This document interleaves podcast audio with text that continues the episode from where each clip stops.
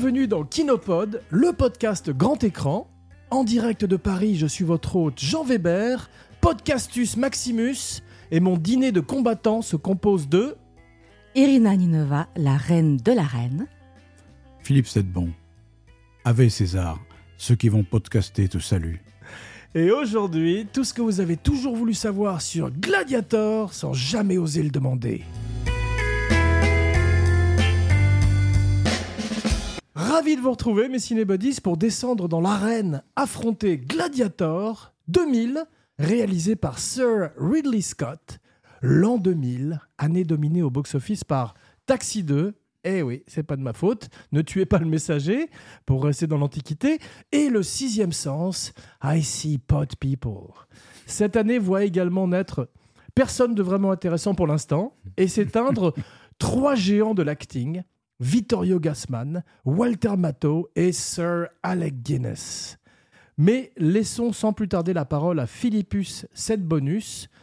As-tu déjà vu des films de gladiateurs, mon petit Qui nous raconte en quelques mots le film, le fameux pitch, comme si nous étions un gros producteur belge une fois, dans un ascenseur entre deux étages. Maximus est un général romain, héroïque, admiré de tous, et à qui le roi, mourant, le roi non, l'empereur, pardon, mourant, veut céder son royaume, c'est-à-dire Rome.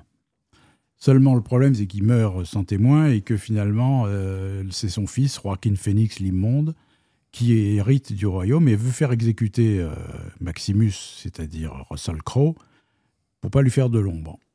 Mais Russell Crowe a de la ressource, on le sait, et il va devenir le champion des gladiateurs et finir par se retrouver en face de son ennemi juré.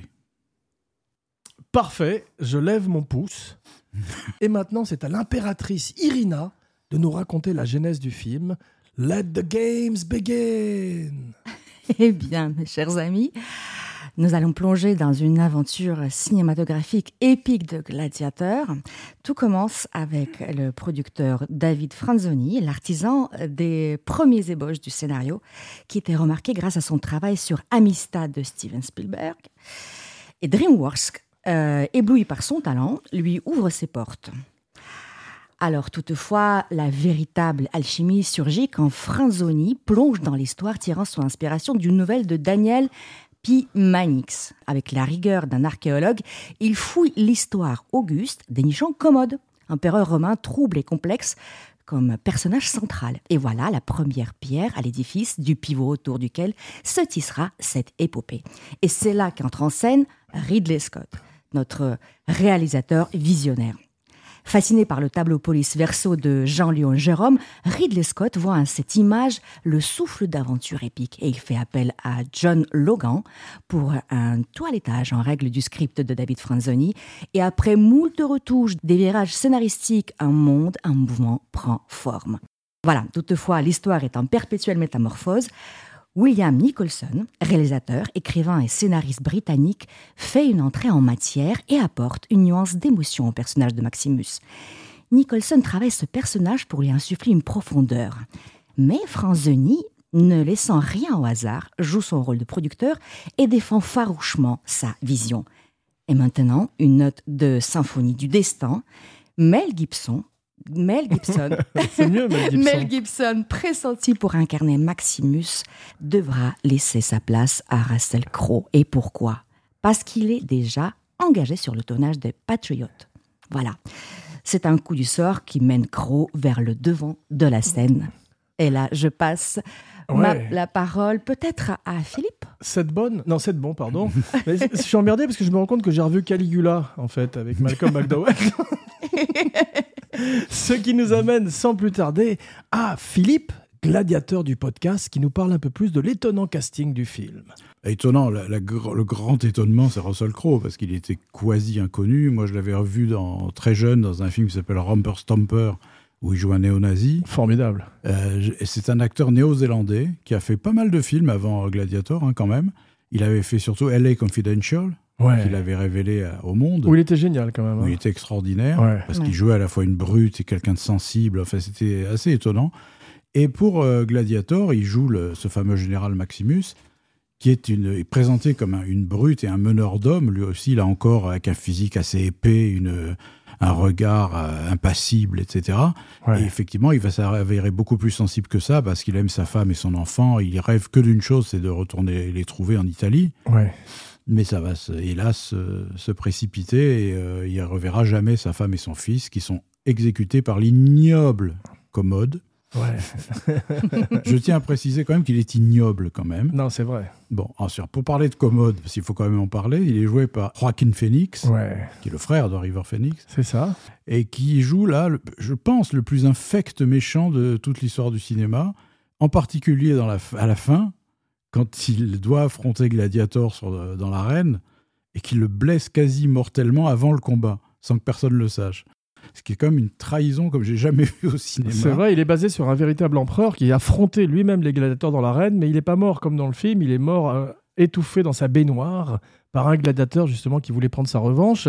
Mais tu parlais de Mel Gibson, il y a d'autres acteurs qui ont, qui ont voulu également, euh, qui, ont- qui ont été pressentis pour le rôle.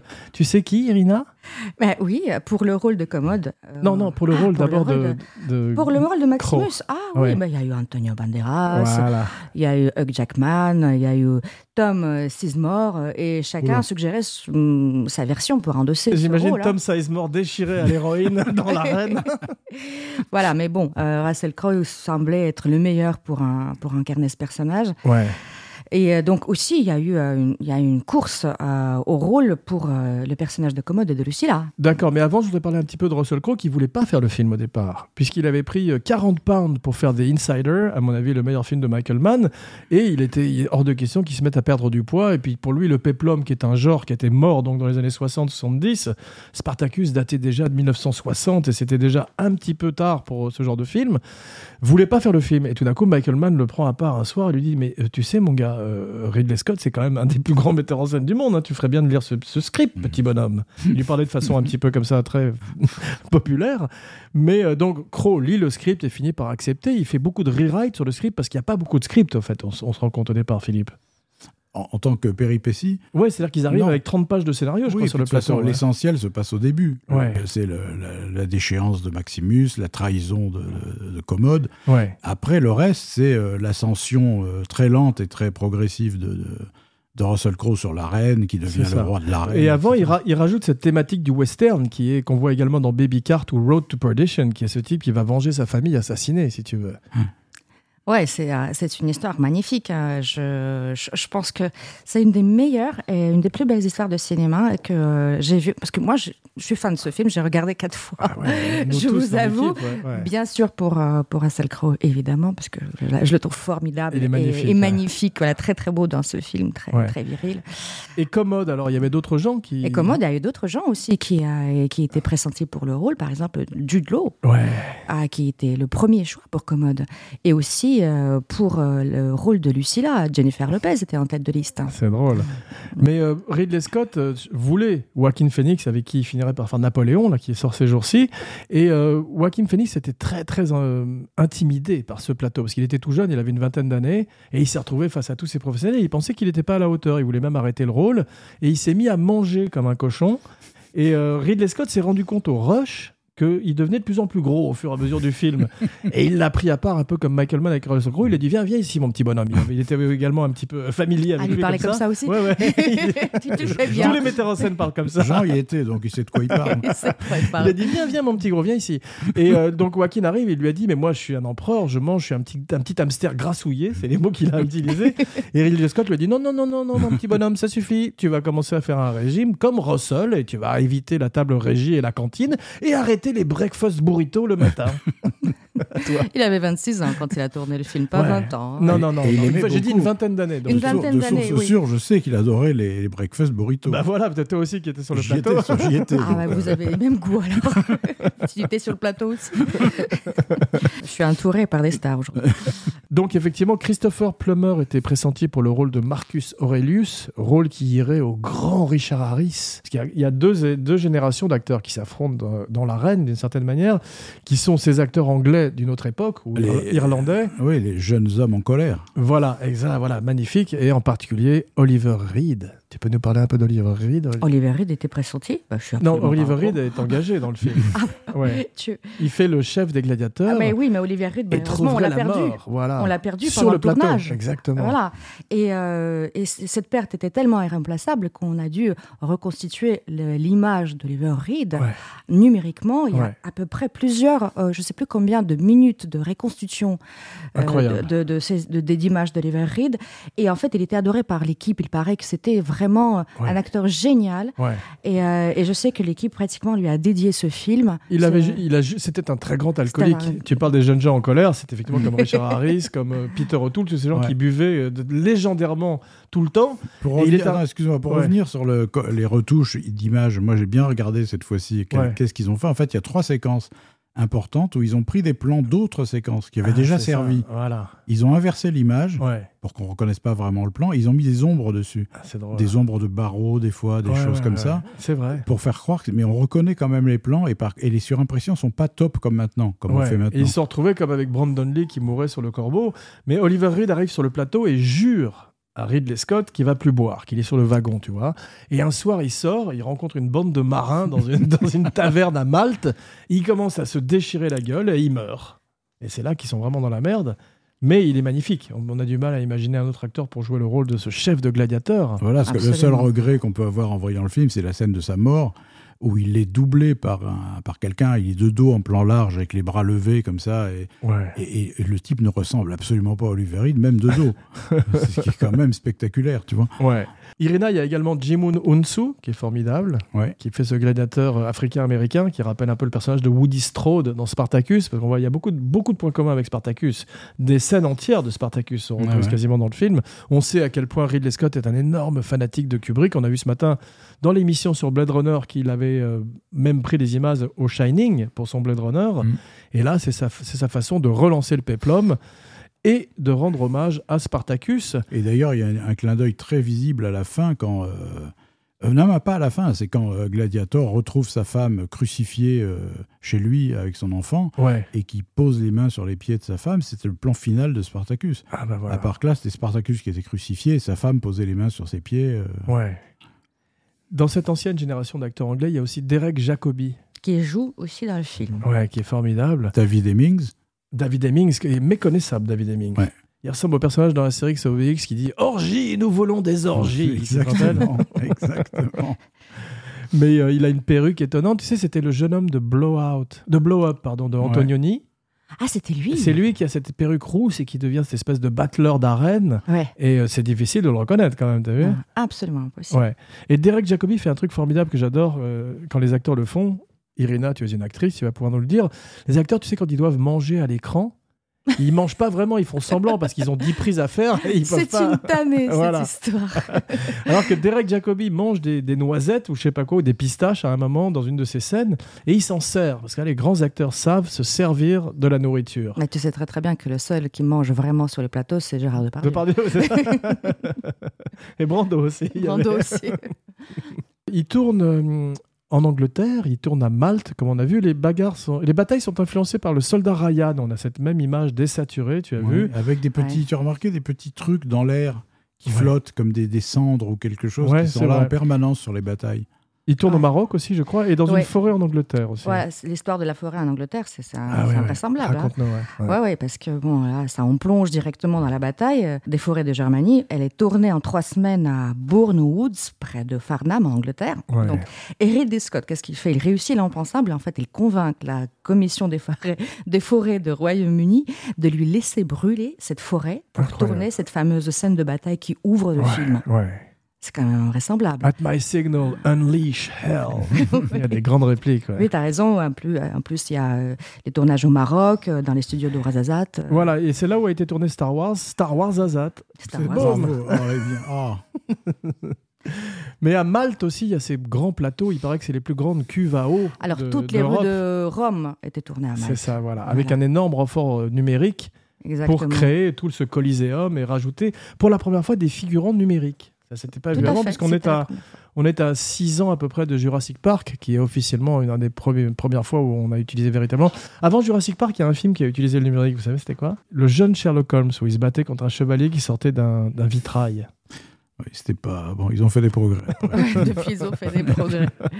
Oui, de 19 semaines de préparation à Malte, hein, quand Wow. même. euh, ce Colisée dont tu parles tout à l'heure. hein. Incroyable. Euh, la réplique grandiose.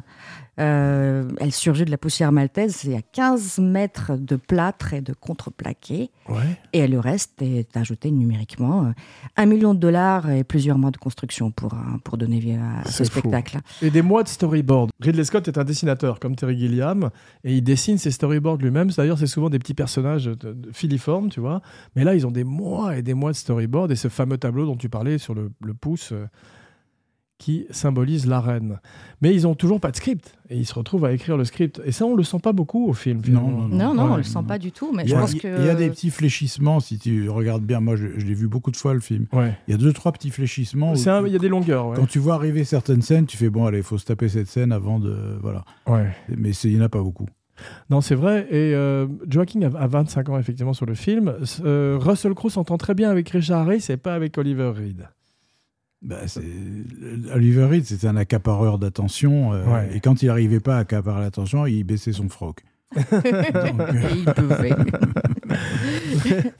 Mais euh, Crowe est malheureux sur le plateau, effectivement, parce qu'il n'y a pas de scénario, parce que c'est un tournage difficile, il se blesse beaucoup.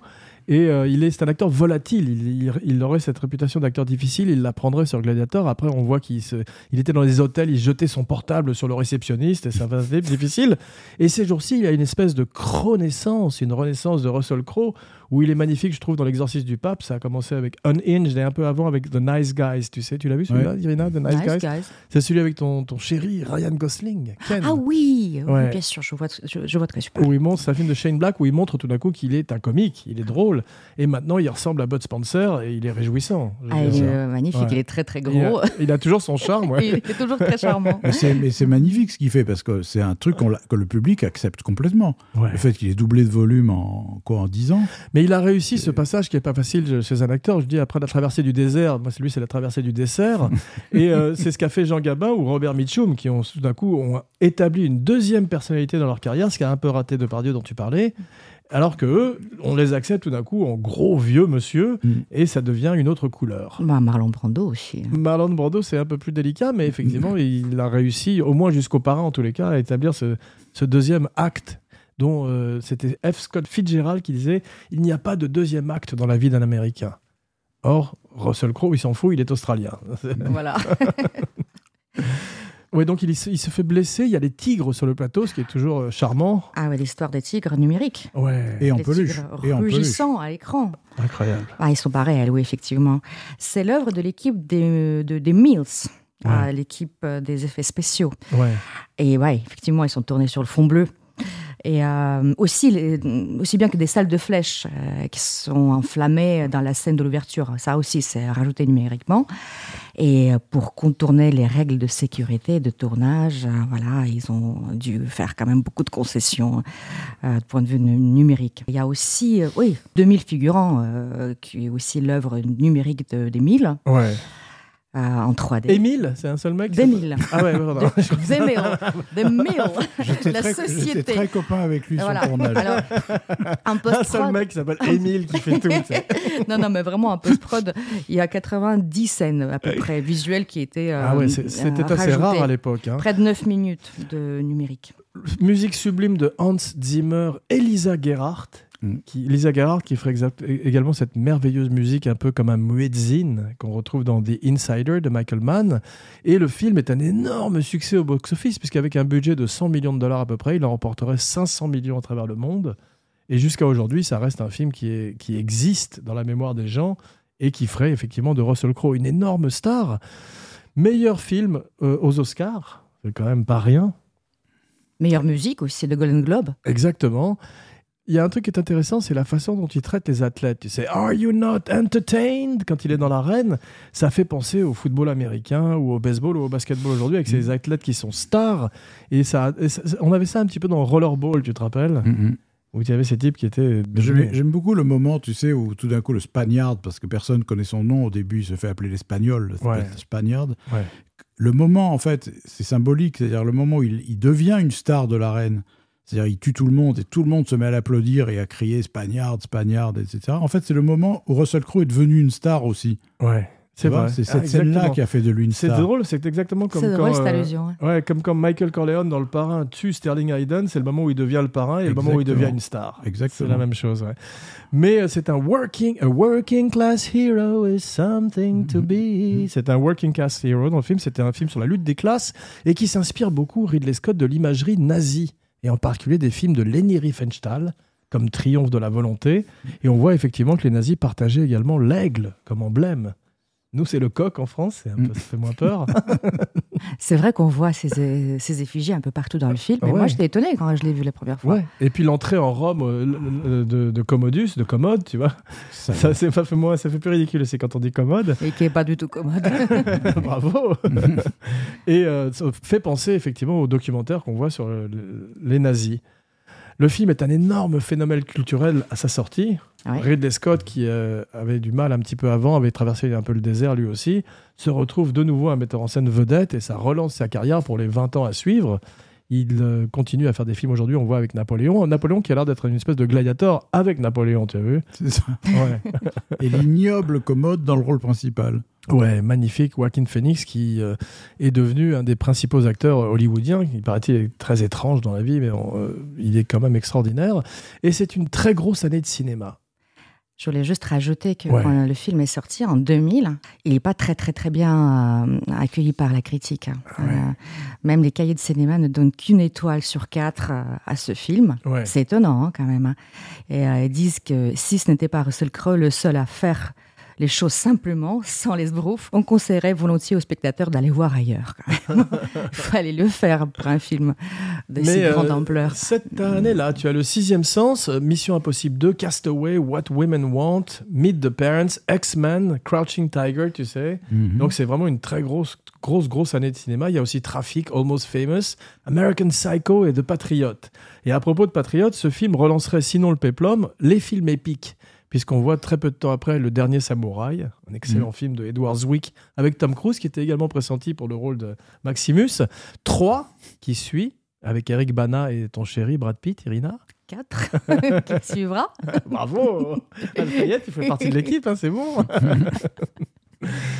Alexandre, le film d'Oliver Stone, qui est un petit peu étrange avec Colin Farrell, et euh, Kingdom of Heaven, du même Ridley Scott, qui rencontrera pas complètement son public, mais qui, dans sa version Director Scott, est plutôt un bon film. Et plutôt un presque chef-d'œuvre. Voilà, Je j'ai un peu de mal avec Orlando Bloom, mais le film est formidable. Le film est beau. hein. Et 300, tu as vu ce film 300 de Zack Snyder où tu as Ah, on fait que des chiffres aujourd'hui. Bah voilà. Même le 300. Tu l'as j'ai vu Philippe vu. 300 Oui, oui, que j'aime bien sans plus. hein, mais je Ouais. j'ai, bien aimé le traitement de l'image. quoi. C'est, que, C'est là où ils ont des abdominaux faits en numérique. c'est ça. Ouais. J'aimerais bien voir ça. Je m'en suis fait Bah, faire. bah, moi. regarde, c'est je Philippe. m'en les- suis fait Philippe, soulève ta chemise. s'il te plaît. Prochaine fois au film. Mais même Le Seigneur des Anneaux ou euh, Game of Thrones prend beaucoup à la grammaire de Gladiator et à ce côté épique. Ah oui, ce qui est drôle, c'est que le film suivant que fait Ridley Scott, qui est redevenu donc une vedette, un metteur en scène vedette, c'est Hannibal, tu sais, la suite du Silence des Agneaux. Et lui, on lui amène le script d'Hannibal, il dit, mais attendez, je viens de faire un péplum, je vais pas faire Hannibal traversant les montagnes, les Alpes avec ses éléphants. Il savait pas que c'était Hannibal Lecter, tu sais. Lector. Que tu fais très bien d'ailleurs. Oui, uh, I'm uh, I hate his liver with some fava beans and a nice Chianti. Bravo. Le Oh, meilleur Hannibal des- est décerné à Jean Weber. J'ai eu des frissons. T'as eu peur, hein Scott ferait quatre autres films avec Russell Crowe. Ça devient sa muse pendant un petit moment. Il y en a un qui est un petit peu ridicule, c'est celui où il boit du vin, Russell Crowe, dans le sud de la France. Aïe, aïe, aïe. A Beautiful Year, ou je sais pas, Ouais. avec Marion Cotillard. Ah oui, la meilleure Et- année. et Voilà, la Didier meilleure Bour- année, Et. Didier Bourdon. Oui. Exactement, notre Russell Crowe C'est encore le, le film sur les alcooliques. ouais, Ouais. Mais euh, quels sont les autres films? Il y a Robin des Bois, qui était pas terrible non plus. C'est pas un chef-d'œuvre, non? Non, tu sais qu'au départ, ça s'appelait Nottingham, et ils avaient inversé les rôles. C'est-à-dire que Nottingham était le héros, et Robin des Bois était une espèce de Che Guevara ou de, de rebelle, tu vois. Ça aurait été intéressant. qui foutait la merde. Et tout d'un coup, Russell Crowe a lu le script, a accepté de le faire, et puis il a dit Ah bah non, pourquoi c'est pas le héros Et il sort parti de nouveau. Il était un peu trop vieux déjà à l'époque. Ouais. Il reprend sa coiffure de, de Maximus. Et on parle ces jours-ci d'une sequel, d'une suite, tu as vu? Qui, qui est, qui est quasi Qui est tourné. quasiment crois. tourné, Ouais, effectivement, et qui est l'histoire, je crois, de, de Lucius, le fils de Maximus. Alors, apparemment, Nick Cave, le chanteur. Il y aura une suite de Ouais. Gladiator Ouais, ouais, mais je crois pas que Russell Crowe apparaisse dedans. Non, non, mais Oh, par contre, je, je sais pas comment son fils Vieux écorché, Gladiator écorché euh, vif. sur le retour. Ouais. Tu vois, le fils écorché vif et crucifié, je sais pas comment il va faire. Peut-être euh, avait-il un fils qui euh, caché. Caché. Oui, peut-être. Ouais, ouais. Fils caché. David Sioud au cinéma. Mais le, le- le scénario qu'avait écrit Nick Cave était une espèce de gladiateur à travers les époques. C'était très étrange. Le Christ apparaissait aussi et tout. Et c'était une espèce de sympathy for the devil, tu vois, à travers les âges, qui se terminait même carrément euh, dans les années 2000. Et euh, ils n'ont pas gardé le script et ils vont faire un péplum plus traditionnel. Et maintenant, le moment que vous attendez tous, le commentaire play-by-play, la vision du film en Weberama.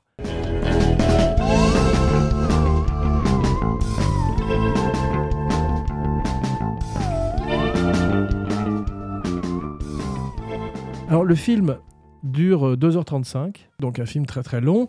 Titre alternatif, qu'est-ce qu'on a fait au bon Zeus? Et euh, c'est ce qu'on appelle un Swords and Sandal. Tu sais, tu Ouais. connais ce genre hein? Ouais, ouais. C'est quoi la sandale? Euh, ben, euh, c'est, euh, tu sais, ils ont des sandales que dans le- à l'époque des péplums. En français, ça s'appelle des mandales et des sandales, ce genre. Qu'est-ce que c'est joli. C'est bien sûr totalement faux. hein. ça aurait été mieux si ça s'appelait comme ça, le film. hein. J'aime bien. Mais euh, c'est impressionnant tous les figurants qu'il a dans cette forêt euh, au début. Et Richard Harris est magnifique et il rappelle un petit peu le roi Richard Cœur de Lion qui jouait dans La Rose et la Flèche. Oui, c'est vrai, exactement. Ouais, c'est un- on dirait un peu une continuation. Et c'est un acteur magnifique. Dès qu'il est à l'écran, il se passe quelque chose. Ah, il ferait également American Gangster, Ridley Scott aussi. Avec Crow. Avec Crow, c'est ça. Et je crois que c'est Body of Lies aussi, le film avec DiCaprio et Crow sur les espions. Où là, par contre, il avait un très mauvais rôle, Russell Crowe, et il disparaissait quasiment. euh, Il faisait pas grand-chose. Le rôle, c'était Leo, effectivement. Euh, Il y a une très belle scène où le, le Celte, je crois, arrive avec la tête coupée d'un général romain Mm. et que un des, un des sénateurs romains dit People should know when they're conquered. Mm. Et tu as tout ce dialogue extraordinaire de Logan dont tu parlais en intro. Les Saxons, d'ailleurs, c'est pas des Celtes, ce sont des Saxons, ressemblent au personnage de Braveheart. Tu as vu? Hum, c'est vrai. Ouais, ils ont cette même sauva- sauvagerie. Euh, Russell Crowe, euh, par moment, est encore un petit peu potelé. C'est des restes de Insider, où il avait donc pris ses 40 pounds pour jouer ce type qui balançait la- l'industrie du tabac en Amérique. Et ça rappelle un peu Christian Bale, tu sais, qui après Le Machiniste, où il avait pris, je sais pas, il avait perdu 50 kilos pour un, rôle, un film qui s'appelle Le Machiniste, que personne n'a vu. Ça arrive parfois comme ça que tu te fasses beaucoup de mal à la santé pour rien. Et enchaîné par Batman, genre Ah six semaines après. Donc il a été obligé de manger des protéines à tout va et de faire de la salle. Et il a un côté très. C'est des corps, il s'abîme énormément le corps. C'est cette espèce de régime Mm. yo-yo que tu connais bien, Philippe. Mais J'arrête pas. moi. le lundi, je pèse 50 kilos. Le mardi, 160.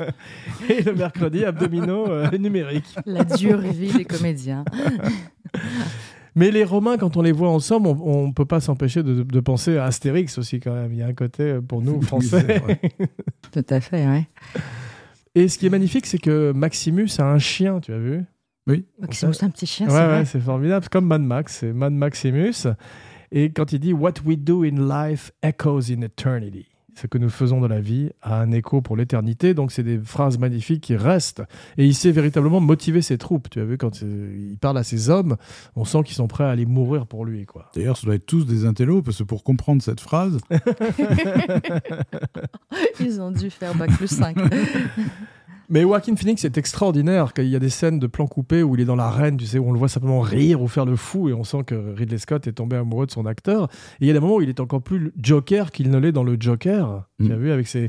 Il a même ce regard euh, en dessous qu'on les... qu'on appelle le Kubrick stare, qui est, tu sais, tous les personnages de Kubrick à un moment ou à un autre. Voilà, bravo, tu le fais très bien. Je il le est là. fais, j'essaye. Fais-le à la vidéo pour Romain. voilà. Pour symboliser le moment où la folie euh, s'empare complètement du personnage. Et Joaquin aurait été merveilleux dans un film de Kubrick. Et quand il arrive pour la première fois avec Richard Harris, donc son père, et il lui dit euh, Have I missed the battle? Est-ce que j'ai raté la, la bataille tu vois? Donc il est lâche en plus. Mais il y a un truc euh, qui, fait, drôle. qui fait Ouais. formidablement bien Joaquin Phoenix et que euh, je pense pas beaucoup d'autres acteurs auraient pu rendre, Ouais, c'est qu'il est c'est un enfant. ouais, absolument. Ça C'est- reste un enfant. C'est un affreux enfant, mais c'est un enfant quand même. Et ils ont fait des reshoots, bien sûr, et notamment une scène, parce qu'ils se disaient, Russell Crowe va se retrouver face à ce petit enfant dans l'arène et va Mhm. n'en faire qu'une bouchée. On voit, re- on voit Joaquin se battre dans la forêt avec ses hommes, torse nu. Et ça, c'est un reshoot à l'aube. C'est très bien filmé par Ridley Scott. Et euh, pour montrer que c'est quand même un type dangereux avec une épée entre les mains. Ouais, ouais, c'est un vrai. glaive. on emmène Russell Crowe dans la forêt pour le tuer comme Blanche-Neige, tu as vu? C'est vrai. Ou comme, dans... Ou comme dans la mafia aussi. Tu as un très bon épisode des. Sopranos où il est mis en scène par Steve Buscemi où on amène un type pour le tuer dans la forêt. Et euh, le premier de combat de Gladiateur est très Mad Maxien. On sent l'influence de George Miller quand même à travers le film. Et chacun des combats de Gladiateur a sa personnalité. Ils sont traités de façon différente. Et on sent vraiment tout ce qui a pu attirer le grand Ridley Scott. Le personnage de Commodus, donc, je parlais de Caligula, il est très proche de Mac- Malcolm McDowell aussi, donc le Oui, oui. Caligula. Non, énormément. Ouais. Ouais, il, est, euh, il est très proche de Narcisse aussi, hein, historiquement. Ouais. Il paraît. hein. C'est ça. C'est celui sur lequel il est basé. euh. Ouais. Euh, non, Narcisse, c'est le gladiateur qui a tué Commodus. Commodus, ouais. Ouais. Qui l'a tué euh, dans son bain. Ah oui, c'est vrai, ça. Voilà, dans sa baignoire. C'est plutôt ça. ouais. Panem et Circem, Philippe. Cir Circenses Euh, Circenses, bravo. ouais, je- C'était un test pour tester ton, ton- Ouais. ton latin qui est impeccable, je vois. Ah ouais, je suis trilingue. Du pain et des jeux. Crow joue un espagnol comme Sean Connery dans Highlander. T'as vu, il est aussi crédible, le spa- espagnol. Juan Sanchez Villalobos. Elle a un bel accent. hein. Marseillais. Qui est bien, c'est qu'il n'essaye même pas ça que j'adore, moi. Il Ouais. s'appelle Spagnard, il parle comme tout le monde là-bas, mais c'est pas grave. Mais ça, c'est bien, je trouve, parce que c'est vrai qu'il avait fait un accent espagnol pendant tout le film, ça aurait été Ça difficile. aurait été cauchemar. Mais ça explique pourquoi il voulait Banderas au début et prendre un acteur qui soit beaucoup plus proche de- du rôle. Ah oui, il y a un combat qui est formidable, c'est avec cette Amazone noire, tu vois, qui est coupée en deux par le chariot. Et là, on sent l'hommage à Bénur. Ah oui, oui, c'est Oui, vrai. complètement. Ouais, On elle est extraordinaire, cette actrice. Ouais. Elle est très, très impressionnante. Et, Tu la euh, connais? Oui, personnellement, bah, bien sûr. Bien Non, non, sûr. Oui, c'est quand on était sur le tournage, on l'avait croisée. Et voici Johanna. Elle est avec nous aujourd'hui. Ouais, j'ai trouvé qu'il y avait quand même des longueurs cette fois-ci en le revoyant. Peut-être ces- Oui, ces 10 je suis minutes ou 15 minutes de trop dont on parlait dans tous les grands chefs-d'œuvre du cinéma. Et, et qui était encore pire dans l'Extended Cut, qui est une version longue Ouais. de Gladiator, et Ouais. où tu as un rôle euh, secondaire, très secondaire dans le film, qui est une espèce d'énorme colosse, tu sais, parmi les gladiateurs, Ouais. Qui est qu'on voit de temps en temps et qui a un rôle, bon, un petit rôle, quoi. Et dans la version longue, on le voit beaucoup, Ah oui. et il a sa propre histoire, et, et ça alourdit le film de manière insensée. Ouais, c'est vrai. Mais euh, ce personnage, qui- en parlant de Gladiator, qui s'appelle Tigris de Gaulle, tu sais, Hmm qui, euh, celui qui arrive avec ses tigres, au départ, il voulait Arnold Schwarzenegger pour faire le rôle. Ça aurait été drôle. Ça aurait été drôle, mais je pense pas qu'il aurait fait un si petit rôle. Russell Crowe est totalement christique à la fin.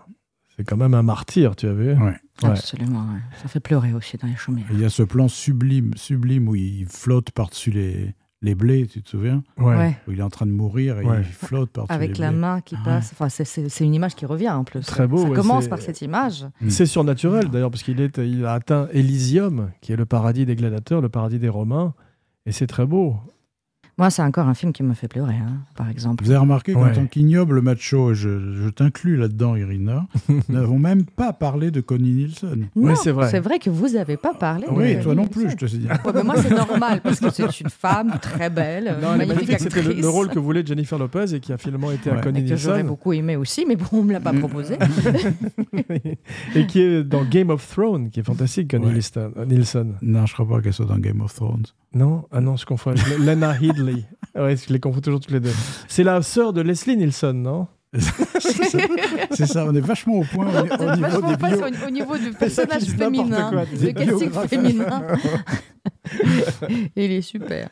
Bon, il vaut mieux qu'on s'aventure pas. Là-dedans, J'aurais peut-être pas dû aborder le sujet. Non. laisse tomber la fille. Lou Ferrigno a failli jouer aussi Tigris de Gaulle. Je Mhm. vois dans mes notes, tu sais, Lou qui est Lou Ferrigno Qui est Lou Ferrigno C'est le, c'est le mari de Connie Nielsen. Non, c'est le type qui a joué Hulk à la télévision. Ah, c'est lui Ouais. Je- je qui était un type que. Mais finalement, ils ont, ils ont fait des essais, il était trop vert à l'image. Donc ils ont pas pu le Ça virait au vert. Qu'est-ce qu'on apprend avec vous? Ah oui, oui, on a des encyclopédies vivantes, nous. C'est génial. J'adore faire ce podcast. J'apprends des choses. Et tout est véridique, hein. Et Euh, vérifiable dans ce qu'on dit. Avant qu'on commence à vérifier, évidemment. Si quelqu'un a encore quelque chose à dire sur Gladiator, qu'il le dise ou qu'il se taise à tout jamais. J'adore cette qualité de silence. Hmm. C'est magnifique.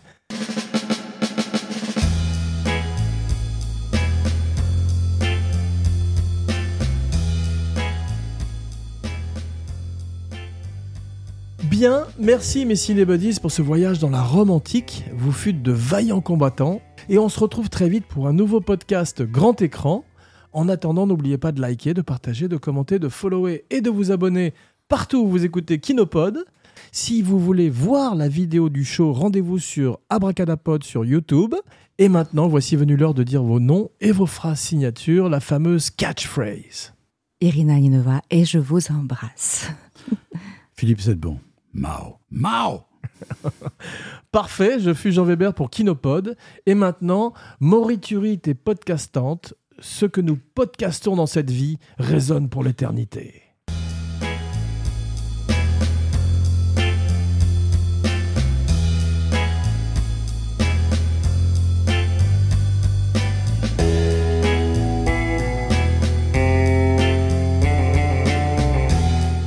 Oui, les amis, les kino buddies, les ciné buddies. J'ai oublié de vous raconter une anecdote sur le plateau. Est-ce que Philippe sait ça, mais peut-être que Irina ne le sait pas, et c'était très important de le mentionner quand on parle d'un film comme Gladiator. Mais Oliver Reed s'était fait tatouer la bite. Tu savais ça, Irina?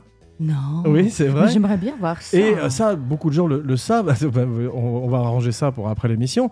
Mais beaucoup de gens le, le savent, ça, Philippe. Toi, tu le savais, Philippe. Moi, je le savais parce que Robert Vaughn me l'avait raconté. Et la première fois qu'il a rencontré Oliver Reed, Ouais. euh, euh, il l'a adoré. Donc, euh, Vaughn, il lui a tapé sur l'épaule. Il dit T'es mon pote, toi. D'ailleurs, regarde. Il Ouais. est monté sur la table du restaurant. Et il lui a montré son il a mis sexe. sa bite sous le nez. Waouh. Et, et Vaughn ne savait pas ça, comme il était très élégant et tout. Il savait pas comment réagir. Donc, il a fait une petite mimique, tu sais, genre, Hum, très bien. Mais moi, j'ai continué mon enquête un peu plus loin parce que ça, donc, c'est de notoriété publique et euh, j'ai découvert ce qu'il y avait de tatoué sur sa bite. Alors, au repos, c'est PN et quand il est en érection, c'est Philippe Sedbon. Je suis accablé, accablé. Quelle histoire géniale.